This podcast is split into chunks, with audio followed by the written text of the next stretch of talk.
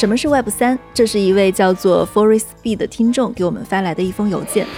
他说，根据美国加密货币听证会上 Brian Brooks 的定义，Web 一点零是只读网站提供内容，用户阅读内容；Web 二点零可读可写，能交互，但是呢，由极少数的公司控制来赚钱；Web 三点零可读可写可拥有，去中心化，数字身份，资产与数据回归个人。这也代表着大多数人对 Web 三点零的理解。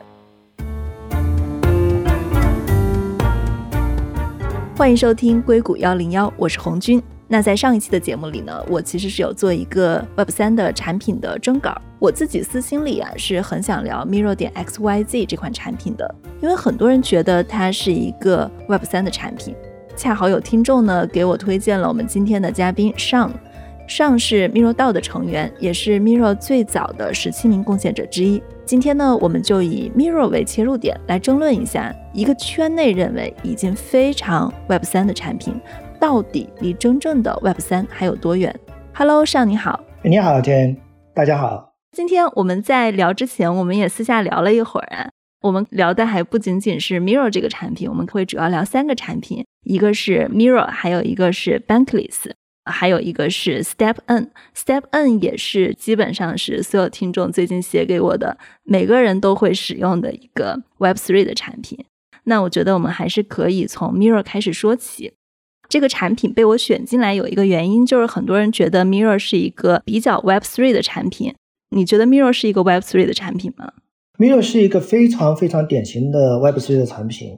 我们在很多的场合跟参加一些讨论啊，提到让嘉宾写下你心目中最典型的，或者是你印象最深刻的 Web3 产品的时候，有一大半人都会写下 Mirror。为什么你会觉得它是一个 Web3 的产品？不然从你的定义也解释一下，你觉得 Mirror 是什么？大多数人使用 Mirror 呢，是把它作为一个去中心化的内容发布平台来使用。它的核心呢，就是它把它的内容呢是存储在了上链，不是存储在中央数据库的。但是呢，从 Mirror 自己的角度来说呢，Mirror 一直对自己的定位呢，它是一个 Media DAO 或者是 DAO 的基础设施。怎么理解这个事情呢？它提供了一系列的 DAO Tools、DAO 的基础技术平台和工具，它把它提供给各个 DAO 或者各个创作者，他们基于这个工具呢，可以构建一些 Media DAO 媒体 DAO。所以呢，从我们现在跟大多数的朋友来解释的时候呢，我们会把 Mirror 呢定义成 DAO 的工具这么一个赛道。回到你刚才说的 Web3，其实 Web3 产品有很多细分赛道，DAO 工具其实是其中之一。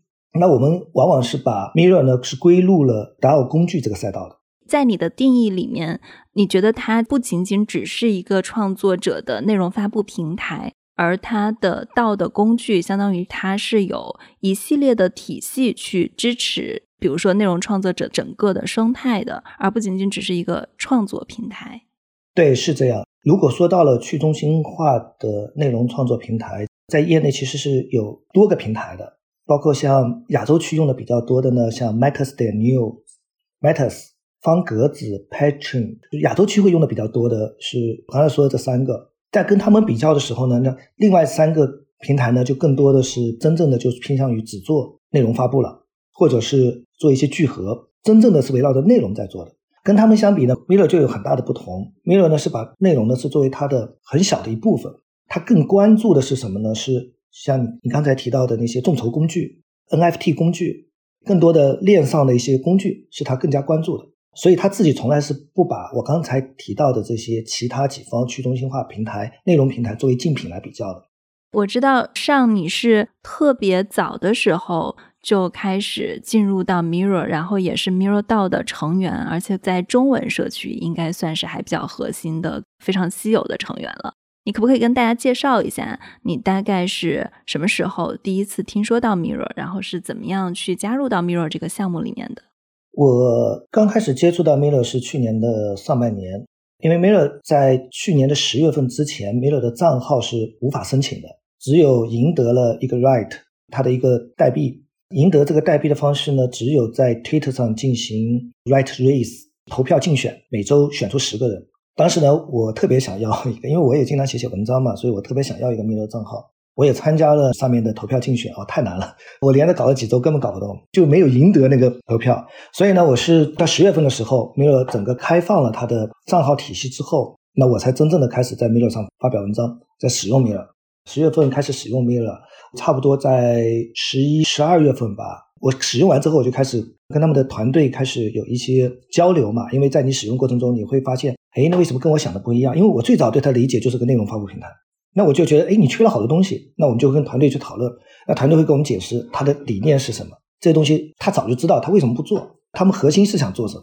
慢慢的啊，就会发现，原来 Mirror 是一个很庞大的体系，我们看到的只是冰山一角，只是露出来的那一块，那块呢，其实不是他特别在意的那一块。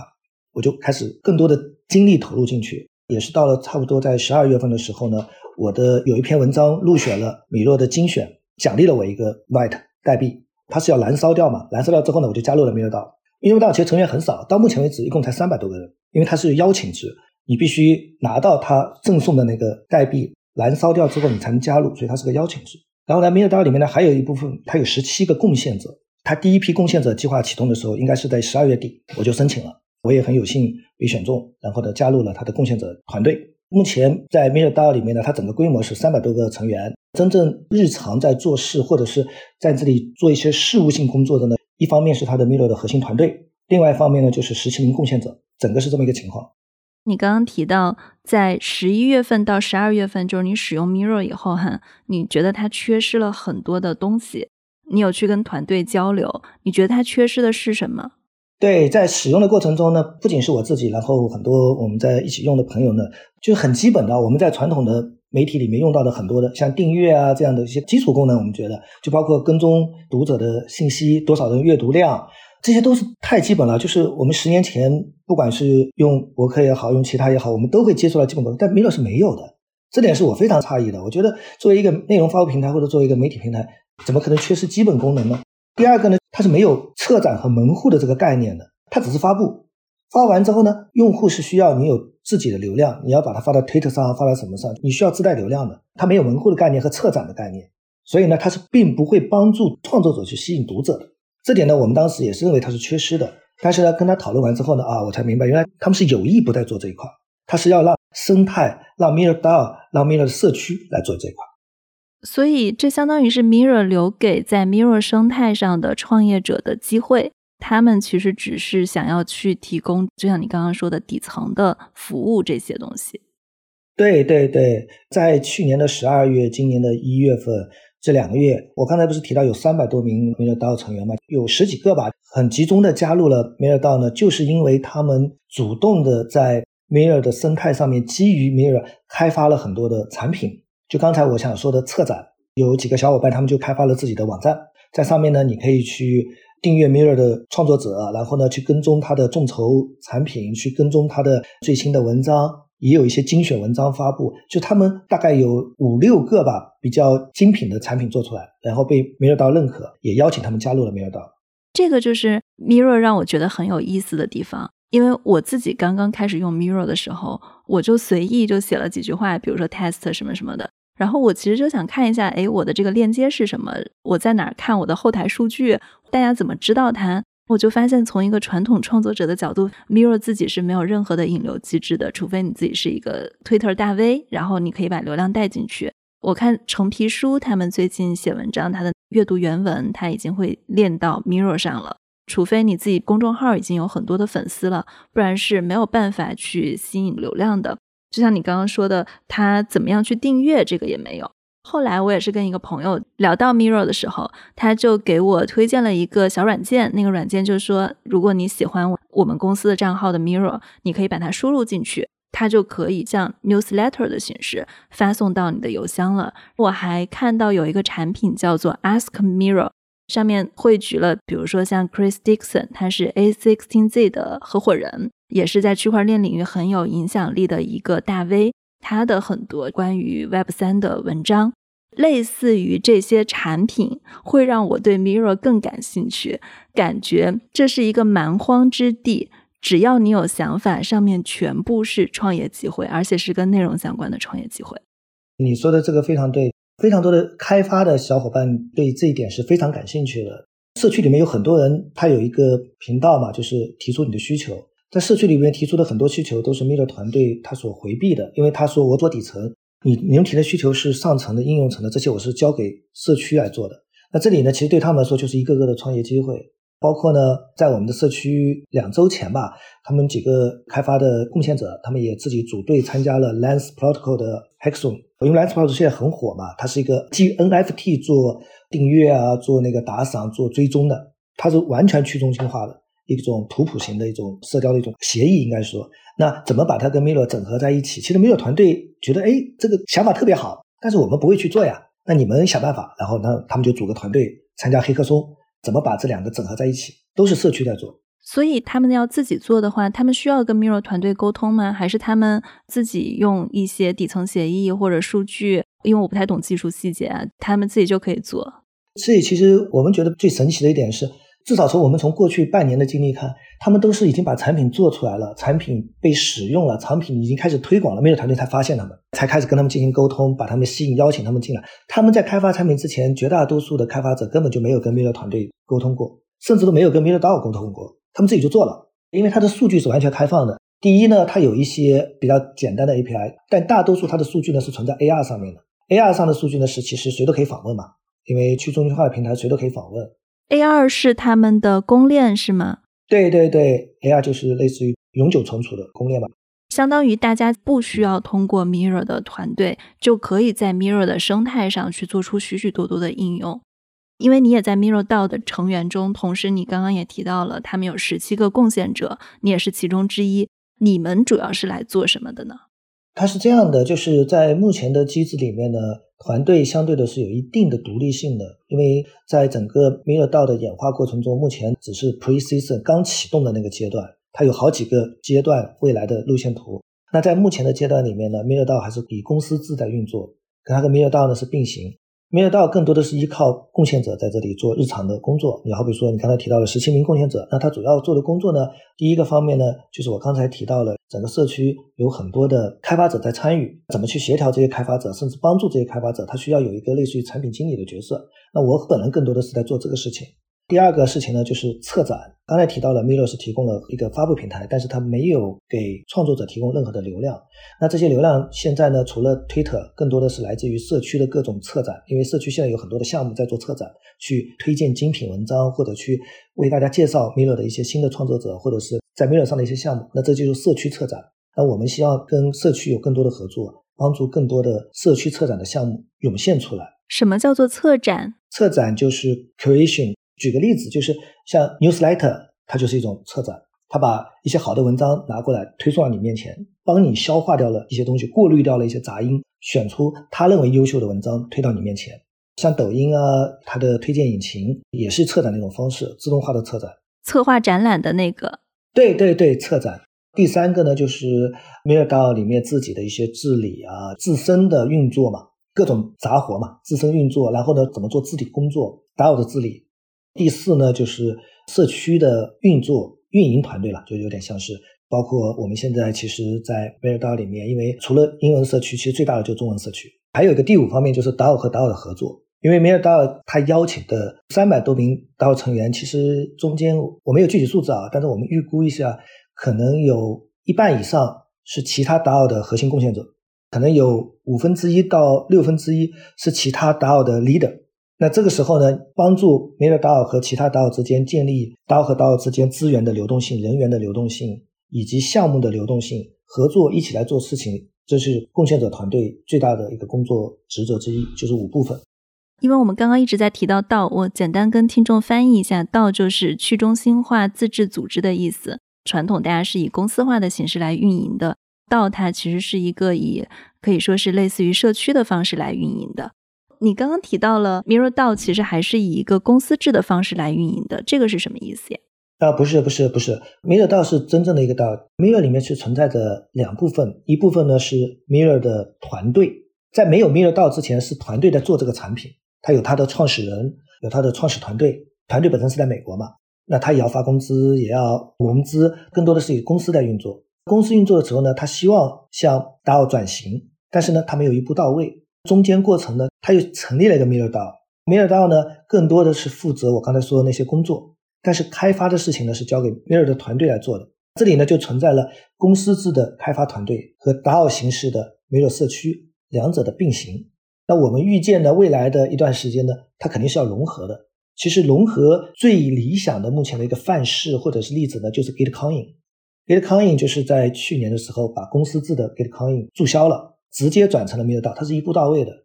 就是在美国原来有一家公司叫 Gitcoin，那现在这个公司就不存在了，没有公司了，它只有这么一个 DAO 叫 Gitcoin DAO，就是做那个二次方捐赠公共物品捐赠最大的平台 Gitcoin。所以它其实是一种从公司制怎么转向整个道的运营的，提供了一个先例。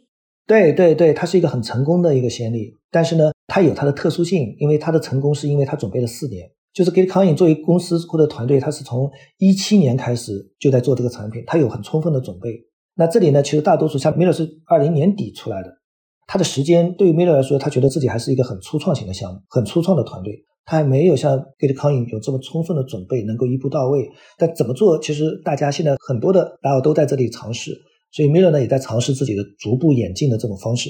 你刚刚提到了像 Mirror DAO，你既是他的 DAO 的成员，也是十七个贡献者。贡献者跟道的区别是什么？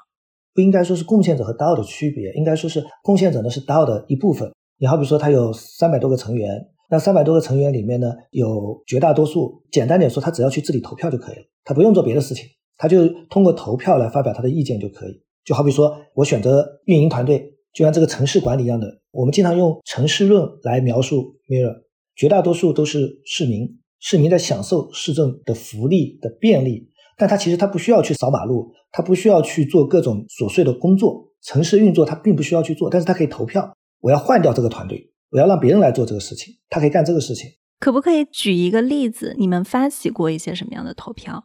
我们发起过投票，但是我们没有做你提到的这个事情，因为这更多的像目前来说，在各个 DAO 里面，类似这样的事情更多的是出现在叫协议 DAO，跟说 DeFi 产品的各个协议到里面。那这个是基本上每周都在发生的，可能对开发团队不满意了，那他会发起一个提案，对你的薪资太高，他会发起一个提案。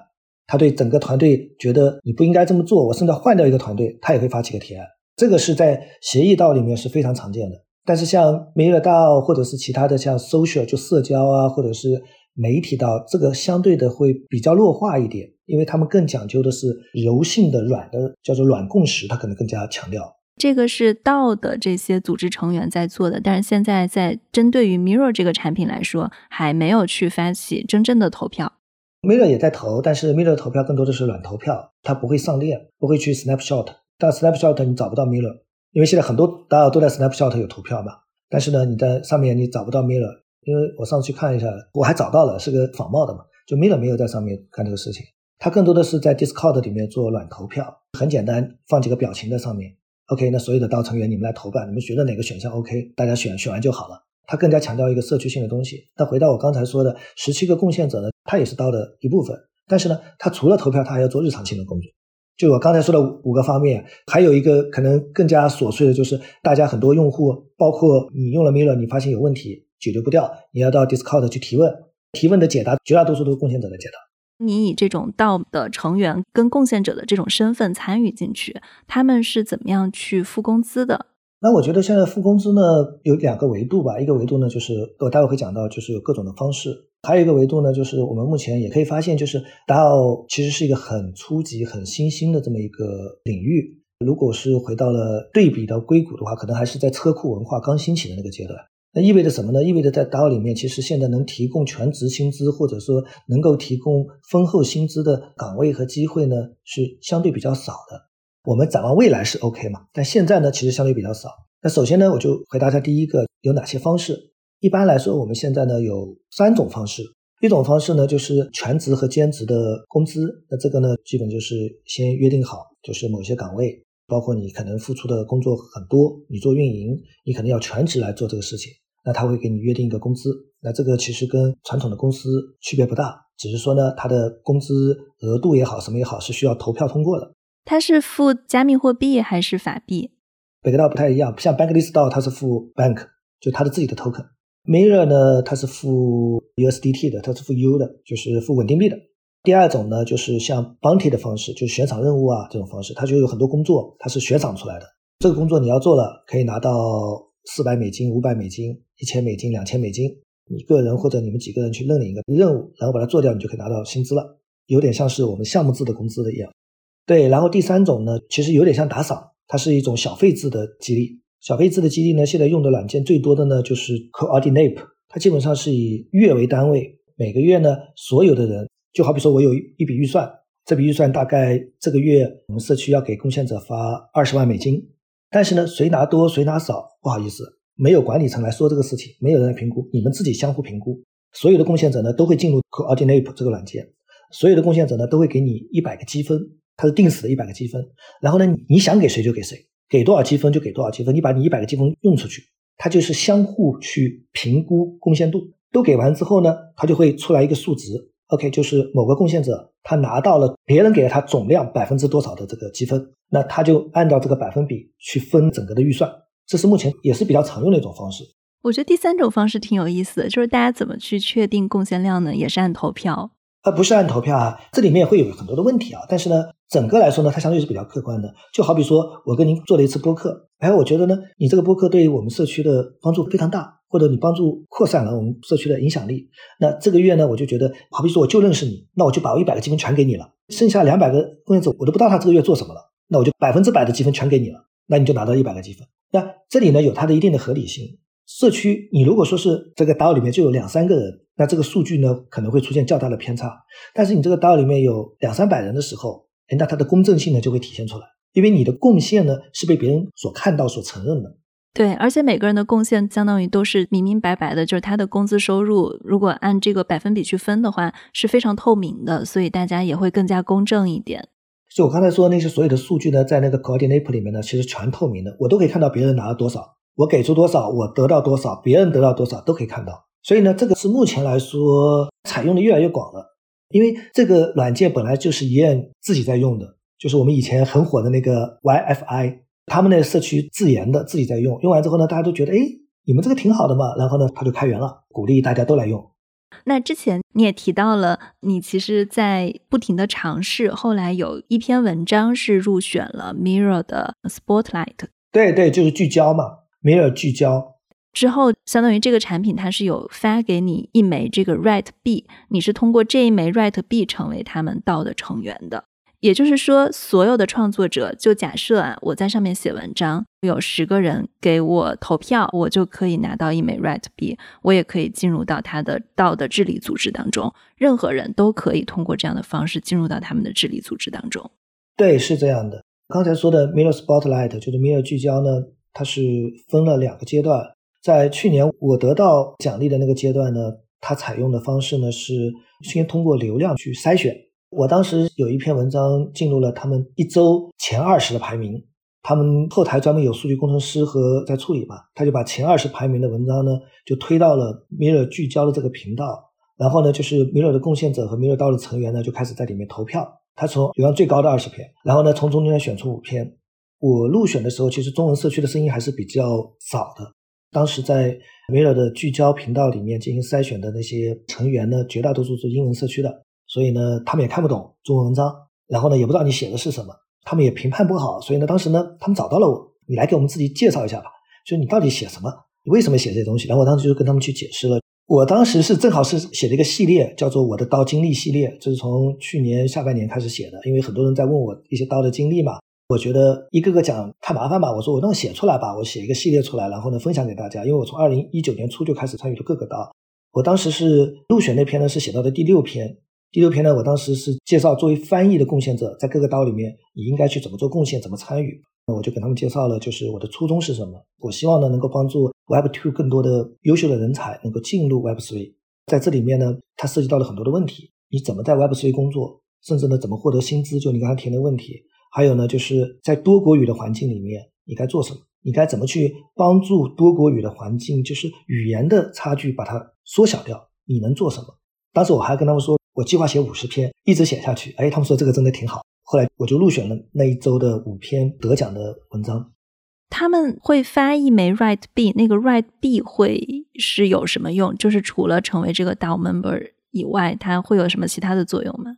它其实现在你只能燃烧掉，燃烧掉之后呢，它有几个作用。第一个作用呢，你就自动的成为了米勒 DAO 的成员，它本身就邀请你嘛，你把它 burn 掉就接受了邀请。然后第二个呢，你可以得到一个米勒的子域名，就是你发表文章的时候，你会有一个子域名，那个子域名呢，我个人觉得含金量还是蛮高的。第三个呢，就是在米勒众筹的时候呢，实际上众筹的金额是有上限的，我忘了是五百个以太还是多少。但是呢，你如果说燃烧掉一个米勒代币的话呢，你以后在米勒众筹什么就没有上限的限制了，你可以做一些大项目。现在就三个作用，感觉整个的体系要了解下来还是挺复杂的。这个跟我自己就是单纯上去就是看一个啊 Mirror 的产品是什么，就是完全圈外人跟圈内人的区别。对你后面其实因为我们在讨论嘛，很多人都说，哎，那 Mirror 也没有商业模式啊，也没什么。那我会跟他说，其实 Mirror 已经有收入了，他到现在可能有一百多万美金的收入了。哎，他们就很好奇嘛，他说，Mirror 怎么会有收入呢？然后我说你肯定没注意到呀，你那个 NFT，你铸造 NFT 的时候，它下面会有一条百分之二点五的分润是直接进入 MirrorDAO 的金库的。你做众筹的时候，其实下面也有一条，就百分之二点五众筹的金额是直接捐赠给 MirrorDAO 的金库。所以呢，这部分钱在过去的十二个月已经差不多有一百多万美金了吧，就进入了 MirrorDAO 金库。这些其实背后有很多的机制在运作，但是呢，作为普通的使用者，你是感觉不到的。在 MirrorDAO 上众筹的有什么比较典型的项目吗？米尔道众筹呢，现在做的比较好的呢有几方面的。一方面呢，现在众筹拍电影，这个是在米尔道里面一直是比较成功，而且呢，应该说会越来越成功。像现在也成立了几个专门的，像 C Club 孵化了几个专门的道，像 M Club 啊，这个他做什么呢？他就做一个叫服务道 （Service 道）。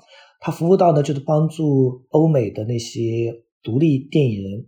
因为他们根本没有概念嘛，就是加密社区是怎么样的，Web3 是怎么样的，创作者经济怎么样，他没有概念，所以呢，这些服务道呢就会帮助他们到 Mirror 上面去进行众筹，帮助他们去推广他们的影片，让整个 Web3 的社区呢能够跟电影人的这个社区呢这个圈子呢能够融合在一起，这个是 Mirror 到目前为止做的蛮成功的一个地方。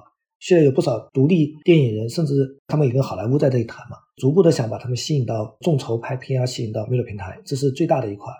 第二个呢，现在比较多的呢，就是一些 DAO 的成立，就包括篮球 DAO。所以篮球 DAO 他众筹了一笔资金，准备去美国买一个 NBA 球队，当然现在买不下来啊，太贵了。那我就买一点吧。他们现在准备买一支 NBA 球队百分之一的股份，就众筹去买 NBA 球队的，就类似这样的 DAO 呢。在 Miro 众筹里蛮多的。第三个呢，就是我们比较传统的 Web3 的产品、加密的项目，他们的众筹呢也开始逐步的找到了 Miro 平台，在 Miro 上去做。这个是目前最多的三块。我拿刚刚我们提到的众筹拍片来说啊，就传统的一支电影，它的运作方式是差不多。首先是有投资过去，然后这支电影拍拍完了以后，它会有一个，就比如说拍的这个成本之后，拍完以后它上线，它会有票房收入，甚至在票房以后，它分发到各种线上的媒体平台，它还有一个类似于几年的版权收入。这些收入减去它的成本，可能就是这部电影给投资人返回的收益。那在众筹拍片儿的时候，如果一个人他参与到了这个道中间，给一部电影相当于众筹了，我不知道众筹拍片儿拍的是线上的电影还是线下的电影，他们如何去获得收益？电影呢，现在众筹之前比较成功的呢一部是琳达谢，他本身是以太坊社区知名度比较高的，然后呢，他众筹拍了一部电影，专门拍以太坊早期的经历的。这部分呢，他众筹了，我记得是两百多万美金，三百万美金。那这里面其实，在这部电影里面是不会有什么回报的，因为它本身不是一个收费的嘛。那这里呢，就是纯粹是捐赠了。但是呢，在捐赠的时候呢，他做的比较好的呢，他也邀请了几个知名的 NFT 的设计者，捐赠最高的前几名可以获得很稀有的 NFT，这也是其中的一种回报嘛。但是你要说目前形成真正的商业模式的，我觉得还是没有的。最近还有一篇就是讲西部牛仔的，应该是。那像这两篇呢，更多的是纪录片为主，它商业模式我觉得是不太成立的，更多的都是一些捐赠吧，相当于是独立的捐赠电影。电影拍出来之后，它也不是在主流市场的这种票房市场播出的，我理解是在区块链社区里面会传播的，再发一个 NFT 作为一个纪念。对，那现在包括像西部牛仔这几部电影，应该不是加密社区了。我不知道在欧美它能不能进入主流市场啊，但它肯定能进入一些小众市场、非加密社区的小众市场，它肯定可以进去。它还是在一个很早的阶段，但是往后了看，应该还是会有很多的新玩法出来的。因为最开始的产品试验是越简单越好，简单的玩通了才知道问题在哪儿，要怎么把它往复杂了设计。对，这也是为什么我们会看到有专门的 DAO 成立，他想做 Service DAO 服务 DAO。它这种形式也是基于你刚才说的，在 Miro 生态上会出现一些什么创业机会，它就是一种创业机会。它会把它的经验在 Web Two 和 Web Three 的人脉各方面的地方呢整合在一起，帮助更多的引人进入这个领域。第一是帮他解决资金的问题，第二呢，他也会逐步的摸索出一些商业模式，就包括你刚才说的，如果影片最后有销售收入了，该怎么分润，该怎么处理，他们都在进行这方面的摸索。那我相信呢，这一块呢。应该用不了多久吧，我们都会看到成功的案例出现。这个其实还让我想起来，众筹也是在一个监管的灰色地带。NFT 为什么火？监管方面对于 DeFi、对于金融，它的监管要求是更高的。但是对于像 NFT 这种，它就稍微放低了一点。众筹它多多少少其实有一点点涉及到集资。如果这个里面会有诈骗项目的话，你们会怎么来去审核它呢？在平台的角度来看呢，平台并不会去关心这个项目本身有什么问题，它更多的是提供了这个工具。那不仅是 Mirror，你说的问题，其实前段时间更火的一个项目叫果汁盒 （Juicy Box），因为我也是 Juicy Box 很早期的贡献者啊，几个人的时候我就参与了。那现在它非常爆火嘛，前段时间一天就涌进了两千多万美金去捐赠。它存在的项目呢，就会良莠混杂嘛，平台要不要进行审核？实际上也是在治理投票中间，目前遇到的一个很大的挑战。作为社区也好，作为团队也好，其实都不希望去审核，因为它违背了一定的 Web3 的一些底层的价值观。但是也会做一些事情，也会做事情是什么呢？就是它确实有团队的人呢，或者是社区人呢，在时刻关注。一旦发现这里出现问题呢，他会去警告社区，警告其他的成员，说这里我觉得是高可疑的。这个呢，确实社区都在做。但是呢，他不会说逼着你不能做这个事情，或者说要把你下架，因为他去中心化，他不可能去做这种审核，就这个又回到了中心化的事情嘛。不管 Miller 也好和其他的平台也好，在审核方面呢，至少在目前阶段，我们看不到任何的迹象他会去参与，或者是去做这个事情。但是呢，他会去观察，一旦发现确实存在这样的问题呢，他会警告参与者。但是如果有人卷款跑路了，警告是已经不管用的了。说到这点，我还有一个疑问啊。你刚刚也提到了，Mirror 它是一个比较 Web3 的产品，这意味着它的一部分的数据它是在链上的。因为我之前也是看了一些 Mirror 的测评，Mirror 的这个文字它可能还是在链上，但是它视频还有比较大的图片的储存，应该还不是在链上，它是在自己的一个服务器上。这个服务器可以说还是稍微比较中心化一点的。这其实跟 OpenSea 有一点像。它只能记录你交易的地址，但是你交易的东西是什么？就比如说那张图片，它是在一个中心化的服务器上的。之前不是还有人去改过它那个 OpenSea 上储存地址的它那个链接，把它改成让每个人看到都不一样的，最后都成立了。只能说是一个部分去中心化的产品。对，目前 Mirror 确实这样，Mirror 的多媒体内容是存在数据库的，也有很多的新的项目出来呢。在找 Miller 谈解决方案，我估计这个呢后期应该会逐步的进行升级，最后就是看出来的方案成本，因为大家并不知道的是，现在的上链像 AR，它文字存在 AR，其实米勒都为每一个创作者支付了费用，因为 AR 里面是永久存储，永久存储是要收费的，而且费用其实不便宜，所以呢，其实 Miller 一直在支付这些费用。对多媒体内容的存储呢，成本太高了，所以呢，它无法直接存入 AR。直接永久存储，所以呢，现在也在谈吧，有蛮多的项目在这里找 Miro 谈，说，哎，我们有一些解决方案，然后呢，我们的成本是可控的，你能不能把多媒体内容存在我们这上面，就是去中心化的方案啊？这个我觉得最终还是会要解决掉的。对，所以它现在是因为技术还不成熟，对吗？现在我觉得更多的应该是从成本上考虑吧。如果你不考虑成本的话，就碰到一个事情，就是你要去限制它的图片大小，限制它的视频的大小，限制各种东西了。否则的话，那上链的成本怎么算？可能到最后面是个天文数字，他就要向创作者去收费，可能创作者又不干嘛。所以呢，现在其其实只是用的是一个中间方案，大家在寻求既要去中心化，又要呢把成本可控，最后呢客户的体验呢又要足够好。你刚刚提到 Miro 他是不想做审核的，我自己能想到的还会有一个问题，他现在可以发文字嘛？那会不会就以后这种没有审核的平台上都是小黄文呢？这个问题在去年年底的时候呢，在英文社区曾经有过一次论战。当时是有一个大 V 发了一篇文章，他说 Miro 连隐私协议、隐私保护、创作者权益保护这种传统的，像 Google 也会提供的，像这种他都没有。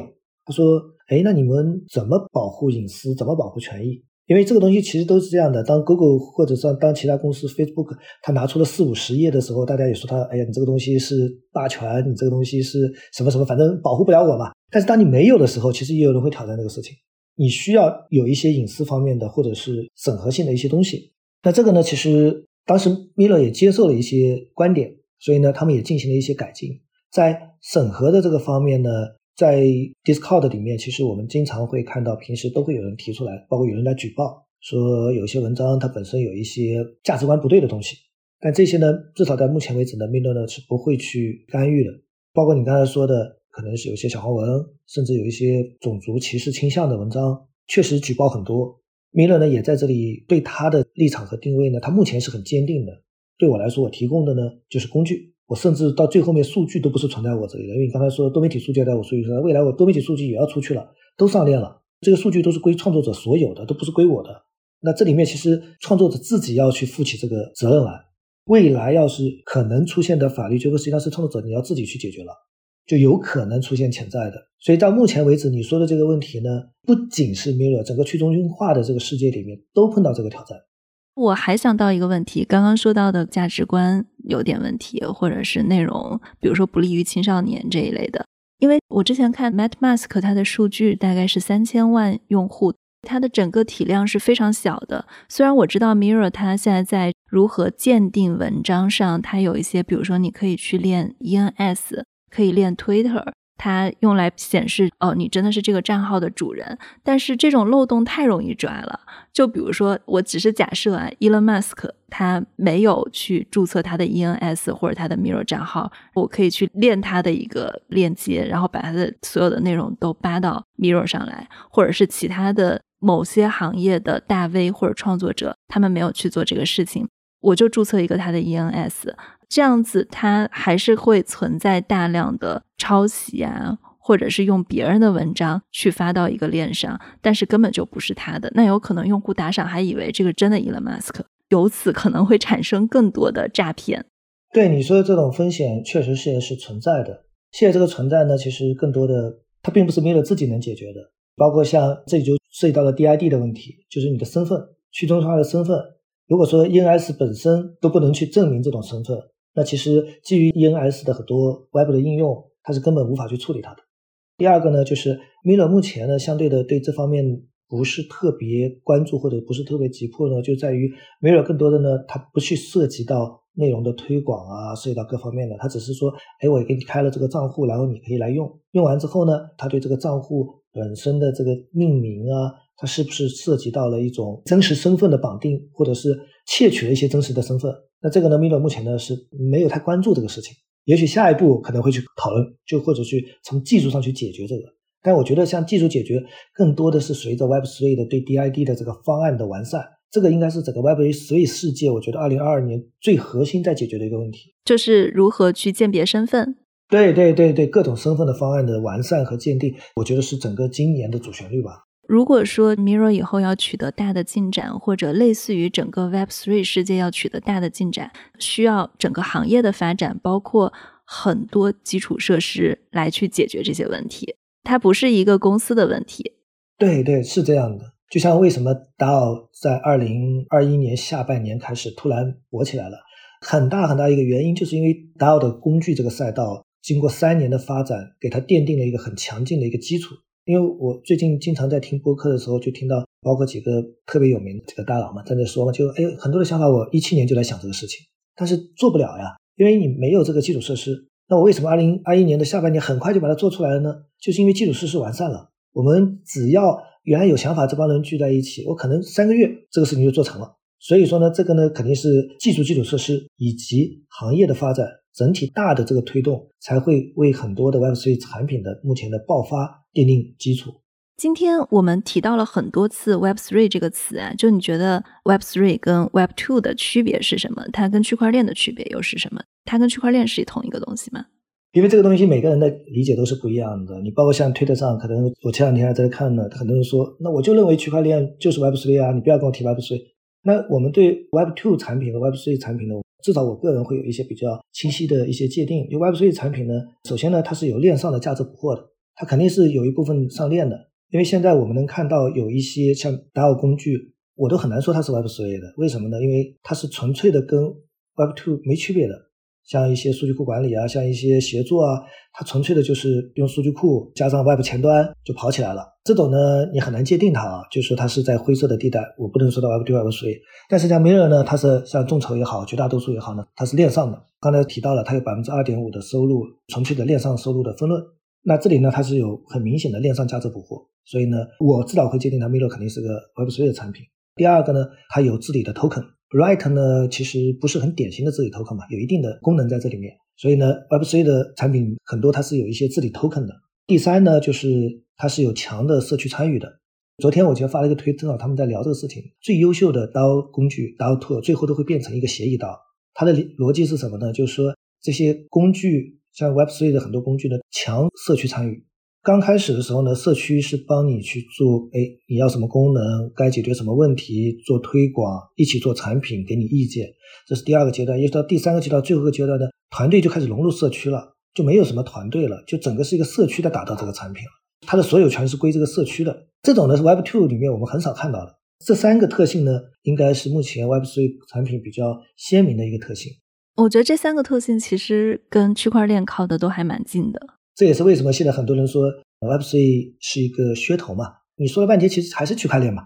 但是我也有听到一种说法，就是他认为，就比如说 Web3 跟区块链的区别是，Web3 是一套基于密码学来设计的体系，它跟区块链可能还是不太一样的。可能每个人在行业中所处的位置不一样，他对这个问题的理解也是完全不一样的。对对，就像 Web3 的话。我们会看到，那 Web3 跟 DeFi 有什么区别呢？那其实更多的就是赛道的一个区分。那很多时候我们在说印象里最深的 Web3 产品是什么？有的人会跟我说是小狐狸，他说这个不就是最典型的 Web3 产品吗？我在征集这个提问的时候，就好多听众都说 MetaMask 算吗？对呀，那你说它不是 Web3 吗？你又不能否定它。实际上呢，这里我觉得我们提到了 DeFi，提到了 Web3，提到了各种，它更多的是一种赛道的区分。就是为了在投资上更加清楚，或者是竞品的比较更加明确，我们会把它进行一些区分。但是你要是说小狐狸或者像 OpenSea，它真的属于 Web Three 吗？我觉得很多人可能都觉得他们连 Web 二点五都不到吧。这样说是不是也算成立？为什么它是 Web 二点五不到呢？回到你刚才那个问题啊，就是前两天那我们正好在听一个播客，很有意思，就是那个 Gitcoin 的创始人嘛，Kevin。他和其他几个都是最知名的几个大佬在讨论这个事情嘛，就是怎么让八十亿地球人用上 Web3 嘛，进入 Web3 用 Web3 产品。里面就提到了很多人就问他，就问那个 Kevin，他说：“哎呀，你们 Gitcoin 做那么好，呃，你能跟我们讲讲你的 Web3 产品的开发经验吗？”他就在那里说：“他说真的不好意思，你这个问题问错了。他说我们 Gitcoin 其实人家说我们是二点五，我连二点五都算不上。那为什么呢？因为我们当时为了生存下去，我们整个的机制就是基于 Web2 来做的。”虽然我们这个项目是 Web3 最顶级的项目，但是不好意思，我们的整个架构、我们整个产品，作为技术人，我不能瞎说嘛。那我们就是爱 Web2 做的，因为当时我为了活下去。现在呢，我们可能开始还这个技术债了。我们从去年下半年开始呢，狠心的推翻了我们的整个产品架构，重新开始按照 Web3 来开发链上的，刚才说的就是治理啊、token 啊，就纯粹的重做了一遍。这里面呢，就是看你怎么界定这个事情了。如果不是他自己这么说。别人在挑战的时候，可能会很多人跟他们争论说，Gitcoin 怎么可能是一个 Web2 的产品呢？甚至 Web 二点五的产品呢？它就是一个很典型的 Web3 的产品嘛。最成功的 Web3 产品会把它界定成。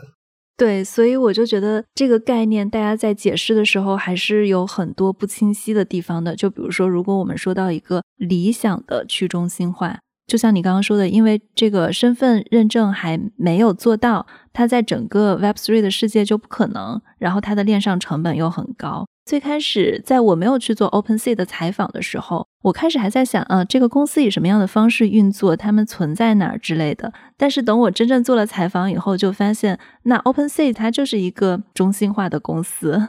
它只是说，它做了区块链跟 Web Two 的一个衔接者而已，让大家更好的可以去交易这些 NFT。但是他们的所有机制设计的都是中心化的公司，但它跟 Web Two 的唯一区别就是说，它不拥有数据，这些数据最后还是写在链上的，它只是中间的一个媒介。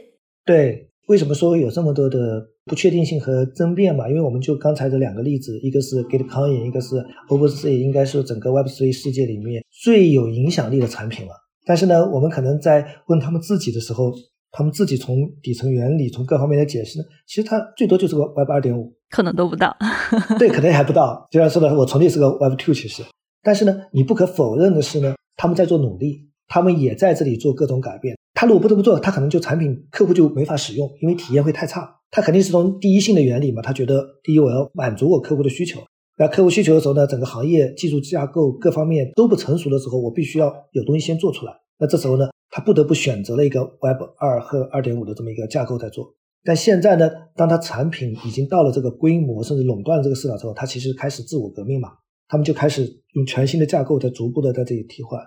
我跟一些 GameFiN 游戏行业的创业者来聊的时候，他们就觉得我们就是按照传统的游戏方式来，然后我们做一个传统的游戏新的 IP，但是相当于把道具 NFT 化，就这么一步啊，就一个小的改变，就算是一个可能是 Web3 的游戏了。如果知道整个的设计是怎么来的，它不到 Web3，但是你要是把它界定成传统的互联网的游戏，它好像又有一点是不太一样的。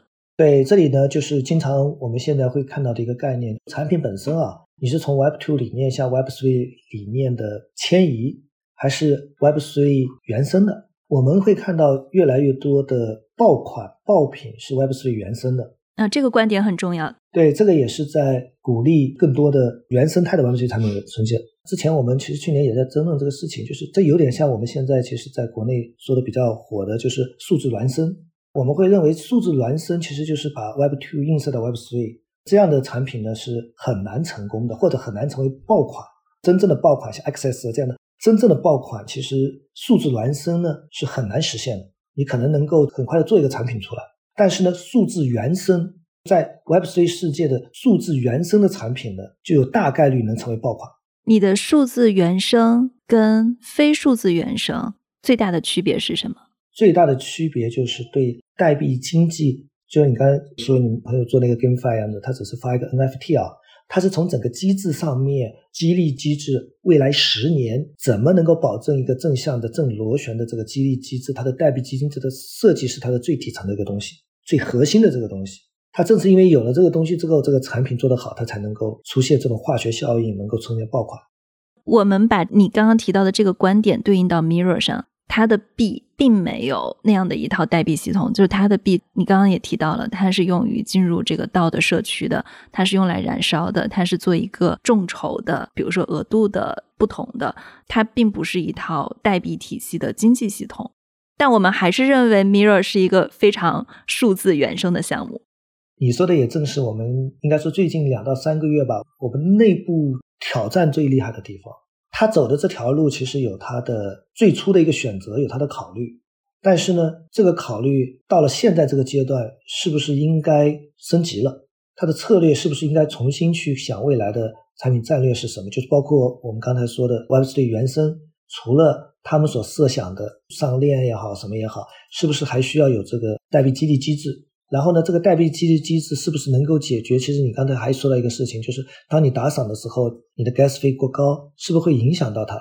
那你如果有代币机制，你是不是可以激励它，会弥补掉这些问题？我们会发现，不管在 Miller 上还是在其他平台上，绝大多数的创作者其实是得不到足够的激励的，因为他没有这么多的粉丝嘛，不可能有这么多人给他打赏嘛。往往最多的打赏或最多的 NFT 众筹都是流向了头部项目，然后这头部项目它本身都自带流量的。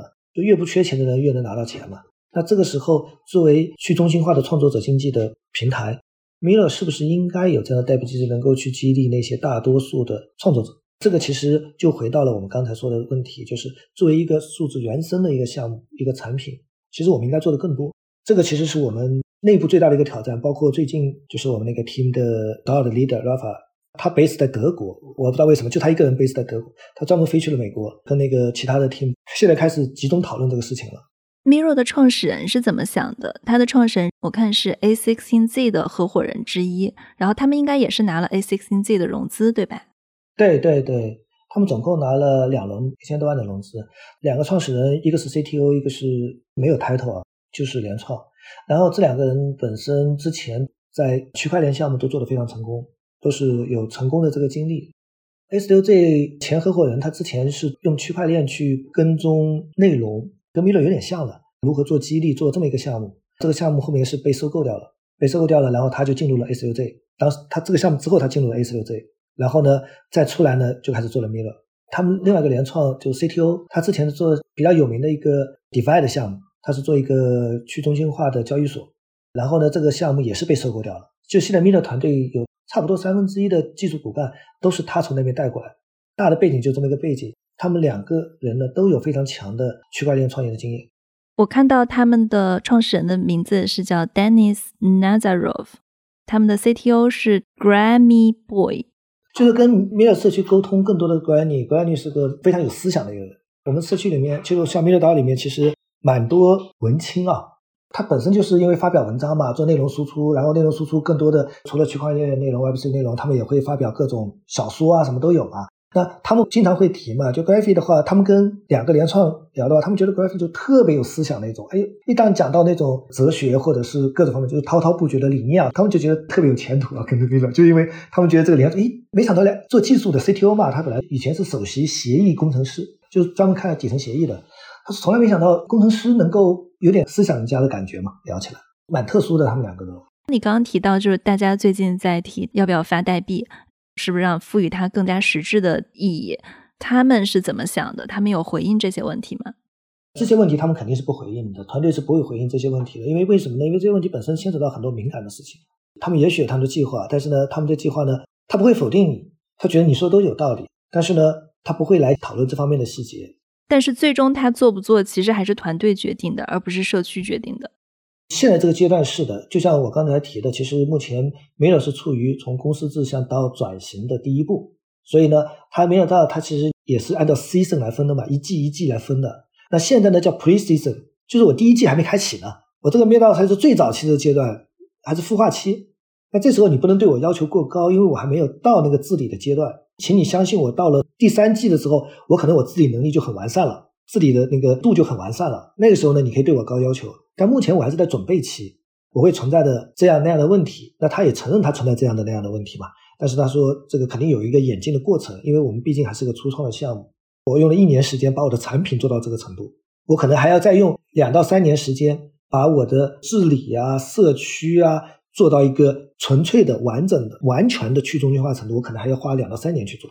这个也非常容易理解。如果现在就去中心化了，那其实早期产品都是做不动的，就很多东西它可能没有办法往下推进。毕竟公司制还是有很多跟效率有关的优势的。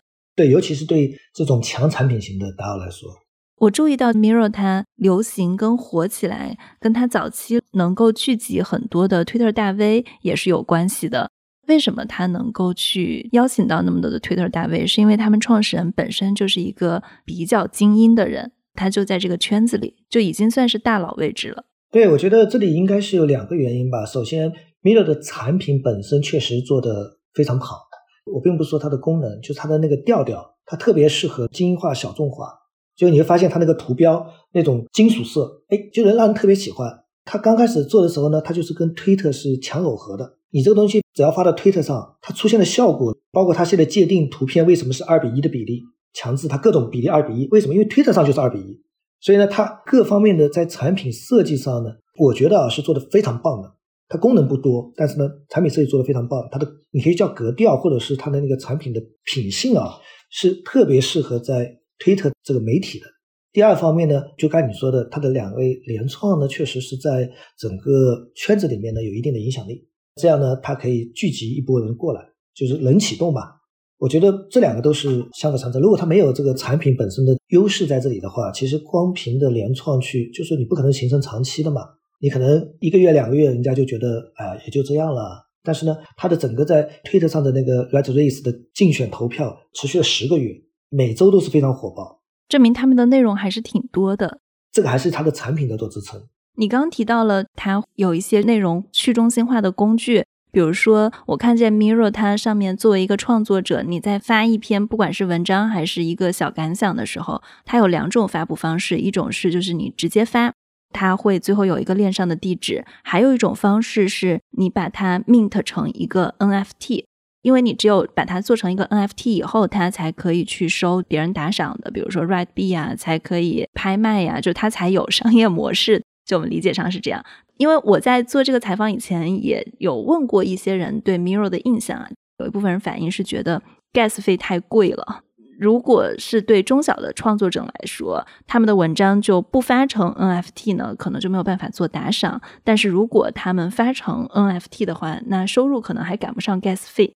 对，这是一个目前社区反馈比较多的问题。那包括我自己其实也碰到一样的问题，因为我也会经常把我的文章做到成 NFT，然后呢，读者也会来打赏。那这个时候呢，其实我个人也会关注到，因为 gas 费特别高，所以呢，在 gas 费最高的时候，其实打赏的金额都比不上 gas 费。这个时候，其实读者是没有动力去打赏的。关于这个问题呢，Miro 自己呢也在解决。那现在解决的方法肯定是要上 Layer Two 啊，AR 或者乐观主义，就是上这些其他的链，能够把它的费用降下来。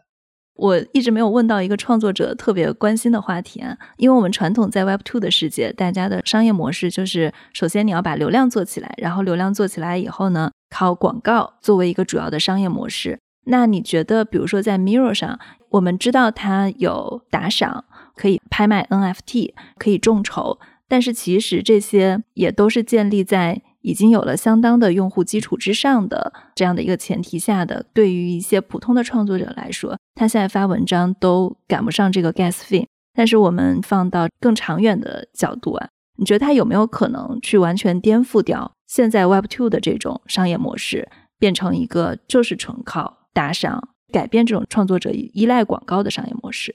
这个肯定是他的使命之一嘛，他想去让整个创作者经济能够形成一个比较良性的一种循环。但是呢，在推进这个过程中呢，我觉得 Mirror 其实并没有大家想的那么能够做那么多的事情。回到刚才你说的那个问题，很多的普通的创作者创作的作品不知道它在哪里嘛？那其实呢，回到 Web Two 呢也是一样的。我们 Web Two 上就好比说那些玄幻小说，那些我们经常看的那些小说，那其实它的产出量是非常高的，但是大家只能看到最 top 最头部的五十就不错了。很多呢都是默默无闻的躲在后面，可能一辈子也没人发现。就 Web Two 存在，其实，在 Web Three 你说能很好的解决，一样解决不掉。那很多人就在说嘛，说 Miro 为什么不做自己的门户，不去推荐创作者？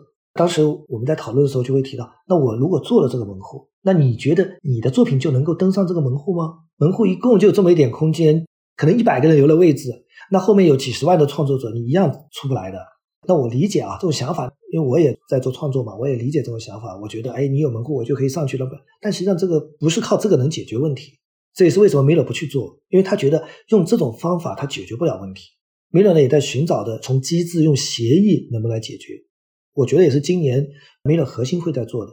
然后呢，从去年下半年开始呢，社区也在做的一个事情呢，就是那我们也会不断的跟这些创作者说，就是说从创作者的角度，你真的不能去指望一个产品就能让你被大众所接受。好比说一个去中心化平台或者一个写作的工具或者一个众筹的工具，就能帮助你为大众所接受。这个你想的太美好了嘛？世界上不可能这么美好的事情，所以你要做的是个什么呢？你其实就是像我们 m i r d a 会去整合很多的社区策展，就专门做策展的社区。就你需要去那些做策展的社区去介绍你自己，去推销你自己。这个呢是你必须要做的，你不可能说是几十万的创作者坐在那里，然后就等着馅饼都掉下来，这是不可能的。其实我觉得这个就跟传统的创作，你去各种微信群里面、去 Twitter 上、去 Discord 上推销自己是差不多的。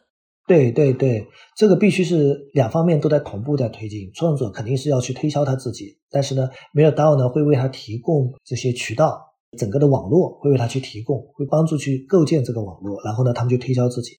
第二方面呢，就是 Mirror 呢从产品的程度中，Web3 的这种产品代币激励啊，就各方面的就是底层的协议啊，怎么去促成这种激励机制，从这种角度呢，他会去考虑它的未来的一个发展。那在这个上面呢，就会对创作者呢产生更多的正向的激励作用。它肯定是这双方面同步来推进，才能解决这个问题。关于 Mirror，我们已经聊了非常多了。它到底是一个怎样的产品？它到底算不算 Web 三？我想听众听到这里呢，大家都会有自己的判断。那今天我们本来是想聊三个产品的，仅仅是 Mirror 就快进行了一个半小时了。之后呢，我们还聊了一下 Bankless 是如何从一个 newsletter 和一档播客发展成 Web 三的世界里大名鼎鼎的 Bankless DAO。这两者之间的关系是什么？以及还有很多听众也提到了一个跑步赚币的项目，叫做 Step N。那上是 Step N 的早期的道的成员，他之后呢也聊到了他为什么很早就退出了 Step N 的道，以及为什么他现在并不觉得后悔。如果大家感兴趣呢，欢迎给我们留言，我们就把接下来的对话再出一期。最后，如果大家喜欢我们的节目，欢迎大家点击订阅，也可以推荐给一两个你身边的好朋友。谢谢大家一路以来的支持与陪伴，感谢收听。